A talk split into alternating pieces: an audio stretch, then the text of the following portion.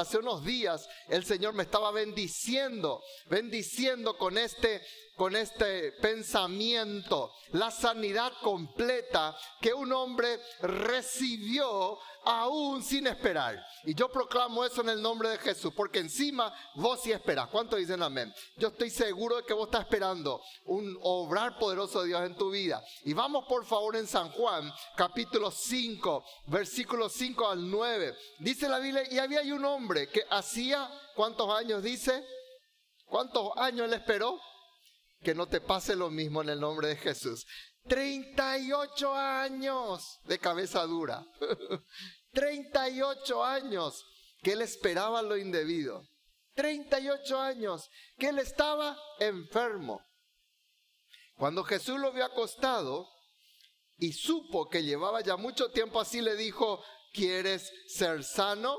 El Señor le respondió al enfermo, no tengo quien me meta en el estanque cuando se agita el agua, y entre tanto que yo voy, otro desciende antes que yo. Jesús le dijo, levántate, toma tu lecho y anda. Y al instante, digan conmigo, y al instante, amén, aquel hombre fue sanado y tomó su lecho y anduvo y era día de reposo aquel día. ¿Saben qué hermanos? Solo en Cristo una persona puede recibir sanidad completa. Está más que comprobado de que la religión no te puede sanar, la tradición mucho menos, las buenas obras no te salvan y te das cuenta que tampoco los médicos ni la medicina pueden llegar a la profundidad de ciertas enfermedades. ¿Sí o no? ¿Cuántos se están dando cuenta de eso? Entonces, solo el Señor puede traer una sanidad integral.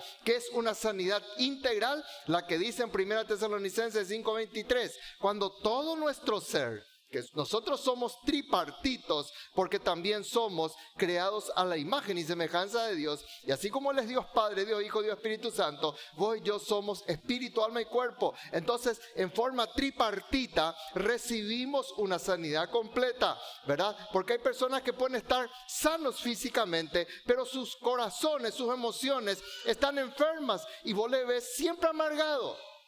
¿Verdad? Y como suelo bromear, siempre están en la página www.amargados.com, ¿verdad? ¿Por qué? Porque pueden, pueden tener todo, hermanos. Pueden tener un buen pasar, pueden tener economías estables, pero tienen un corazón amargado y esas personas no son sanas. Y hay otras personas que también están enfermas físicamente. Este hombre estaba enfermo en las tres áreas de su vida.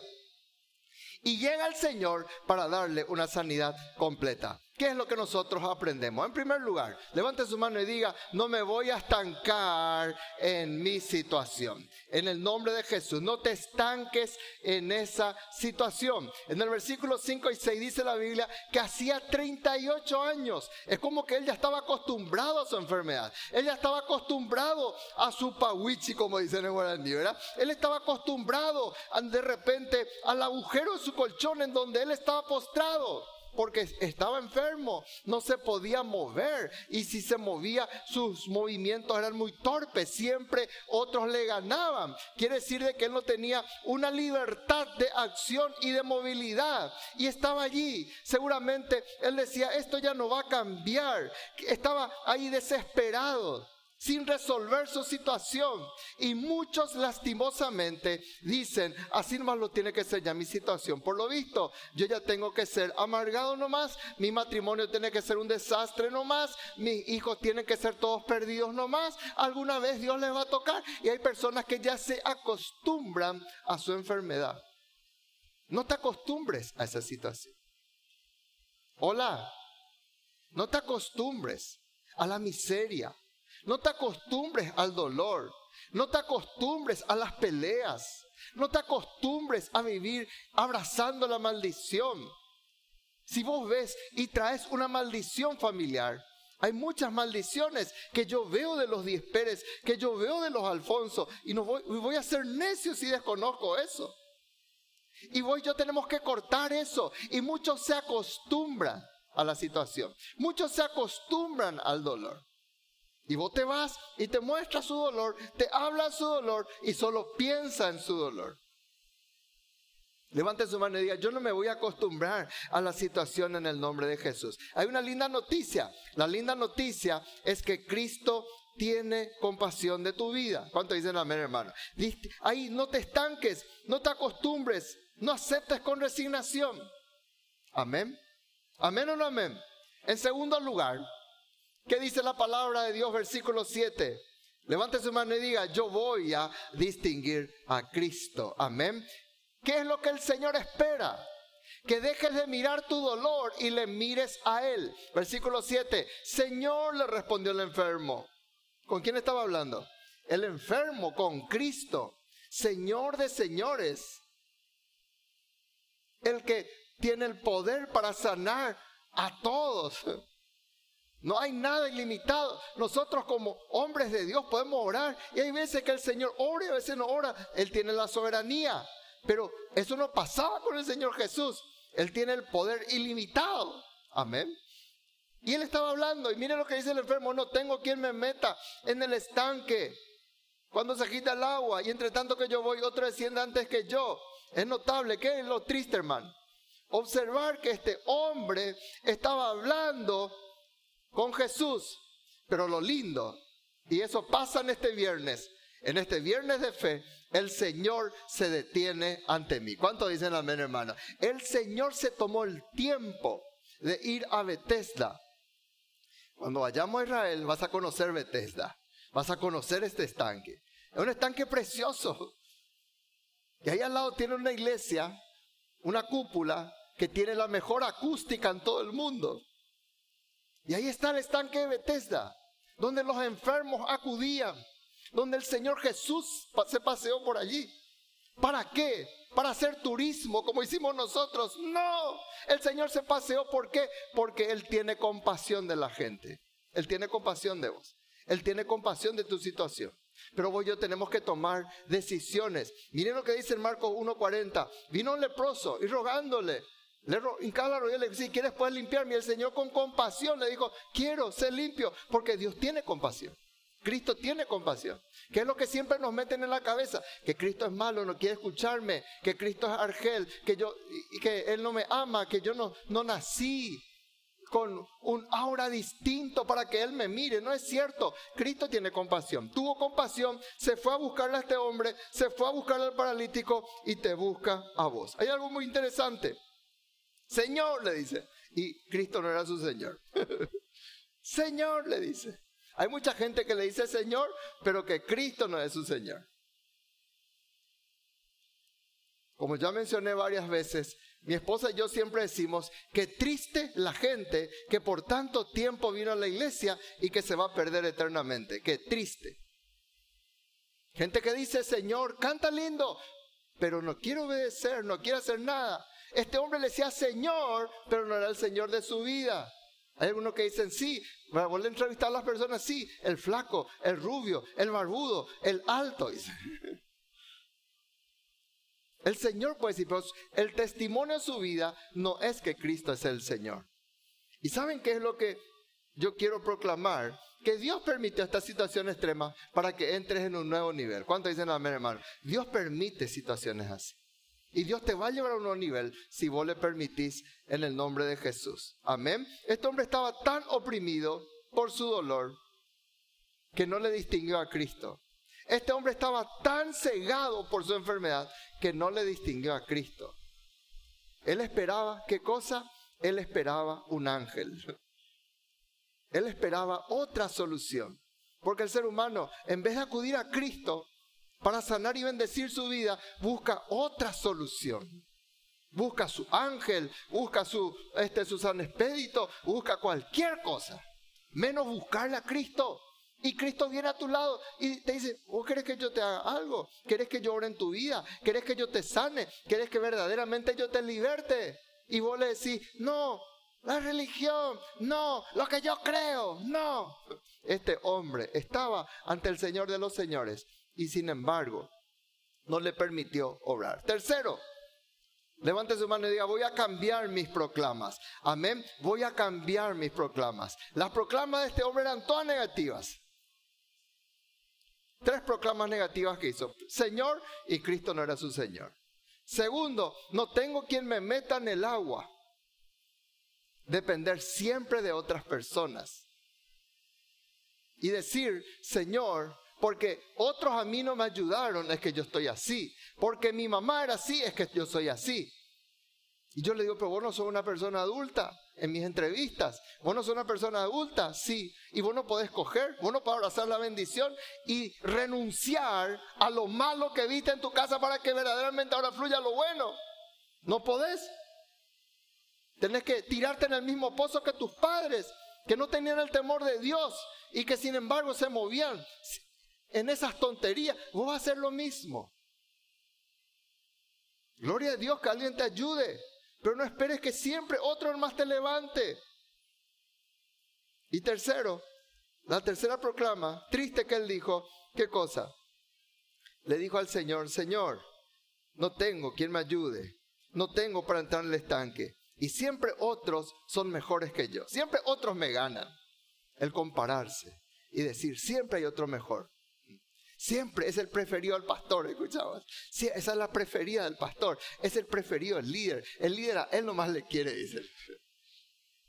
¿Por qué habla así? Porque una persona herida. Este, tenemos que cambiar nuestras proclamas. En lugar de responder, sí Señor, yo quiero ser sano, yo, vos sos mejor que un ángel, vos sos mejor de lo que yo pienso, vos sos lo mejor que puede ocurrirme, él ponía toda la excusa. Gloria a Dios que Cristo pasó por alto. Gloria a Dios que Cristo pasó por alto. Mirá lo que dice la Biblia en Proverbios 18, 21. La muerte y la vida están en poder de la lengua, y el que la ama comerá de sus frutos. En estos días me metí en muchas cuevas de COVID orando por enfermos. Y una de las cosas que a todos le estoy diciendo es, cambia tu proclama. Cambia tu proclama. Y me dice, vos pastor no tenés miedo, no tengo miedo. Tranquilo nomás, vamos a orar. cambia tu proclama, ¿en qué sentido? Porque vos estás hablando muerte, viene cepa dos, por ahí me toma, y, y apenas se enteran que por ahí le rasguñó nomás. ¿Qué, qué pasó? Parece que me agarró el bicho, te dice. No vayan a hablar así. Hola iglesia, hola, habla vida, amén, gloria a Dios. Voy a salir sano, voy a salir fuerte, voy a vencer. Mayor es el que está en mí. Por la llaga de Cristo yo soy curado. Cambia tu proclama. Amén. Voy a hacer nomás lo solitario, voy a hacer nomás, nadie lo me ama. Cambia tu proclama. No se va a convertirlo a mi familia. Cambia tu proclama. Sí se va a convertir. Yo voy a cambiar. Yo voy a dejar un amargado. En el nombre de Jesús. Y ahora me voy a reír. Voy a comenzar a practicar, aunque sea ante el espejo, como sonreír. Pero con algo voy a comenzar. Y voy a cambiar mi proclama. Porque el poder de la vida y de la muerte está en tu lengua. Y lo que vos sembrás vas a comer lo que vos sembrabas a comer. Cambia tus proclamas. Y por último, porque tenemos bautismo enseguidita, levante su mano y diga, voy a ser obediente. Nada puede ocurrir en nuestras vidas sin obediencia. Escúchame lo que te voy a decir. Si vos no le podés obedecer a un hombre que ves, no le podés obedecer a un Dios que no ves. Hola. El rebelde dice, Dios no más conmigo. No. Vos y yo necesitamos ser obedientes. Y Dios siempre va a poner una autoridad espiritual sobre nuestras vidas. Porque todos necesitamos obedecerle a alguien. Amén. Y este hombre fue obediente. El Señor le dijo, levántate, toma tu lecho y anda. Amén. Y dice la Biblia que él fue obediente. En el versículo 9, y al instante, por su obediencia, ¿Qué quiere decir eso? Que la desobediencia traba muchas bendiciones en nuestras vidas. Y al instante, por su, eh, por su obediencia, que el hombre fue sanado y tomó su lecho. Y ahí ya se olvidó todas sus tradiciones. Porque la tradición decía, nadie puede llevar ni siquiera tapabocas en su mano en un día de reposo. Eso dice la tradición. Pero Jesús le dice, lleva tu lecho. Y él obedeció.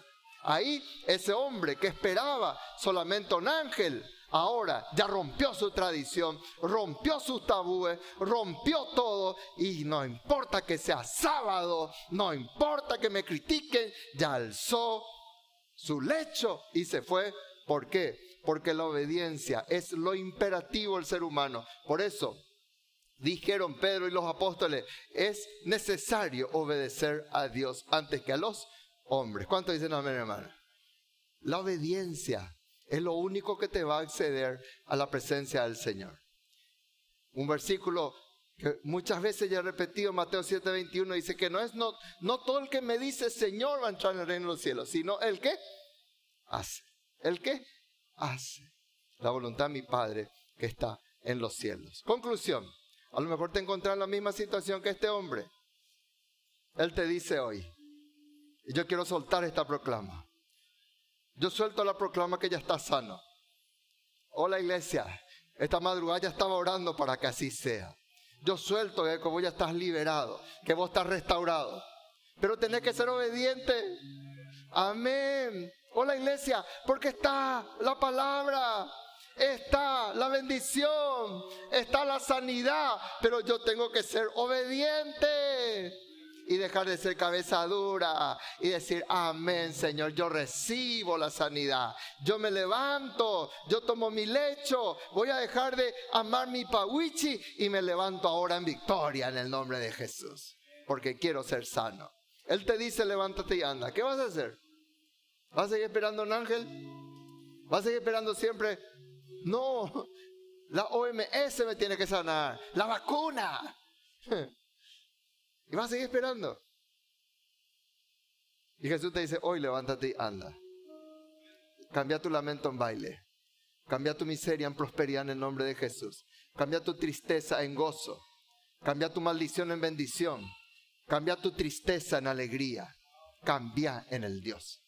Él te dice, levántate y anda. Porque ya está la palabra de sanidad. Está en vos, está en mí, recibir en el nombre de Jesús.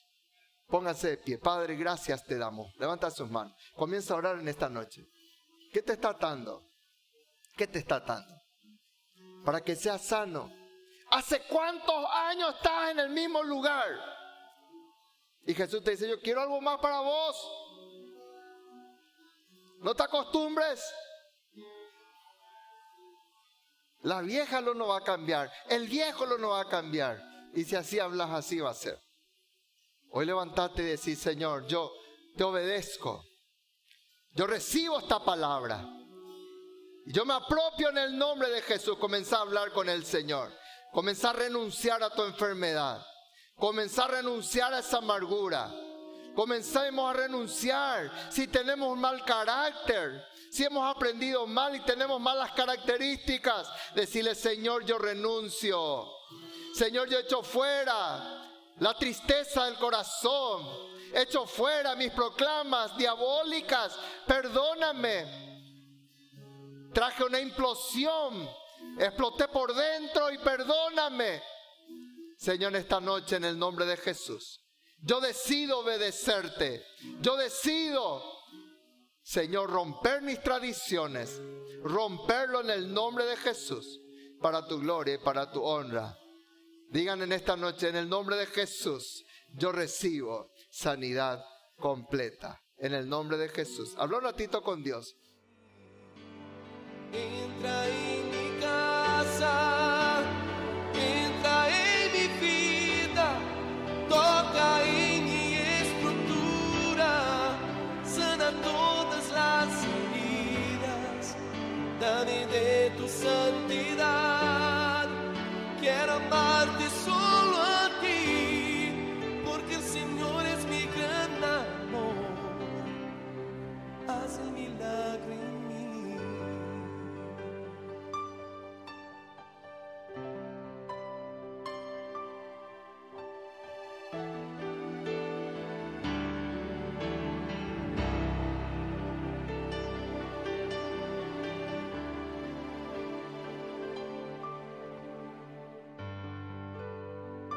como saqueo, yo quiero subir a lo más alto que yo pueda, solo para verte, mirar hacia ti y llamar tu atención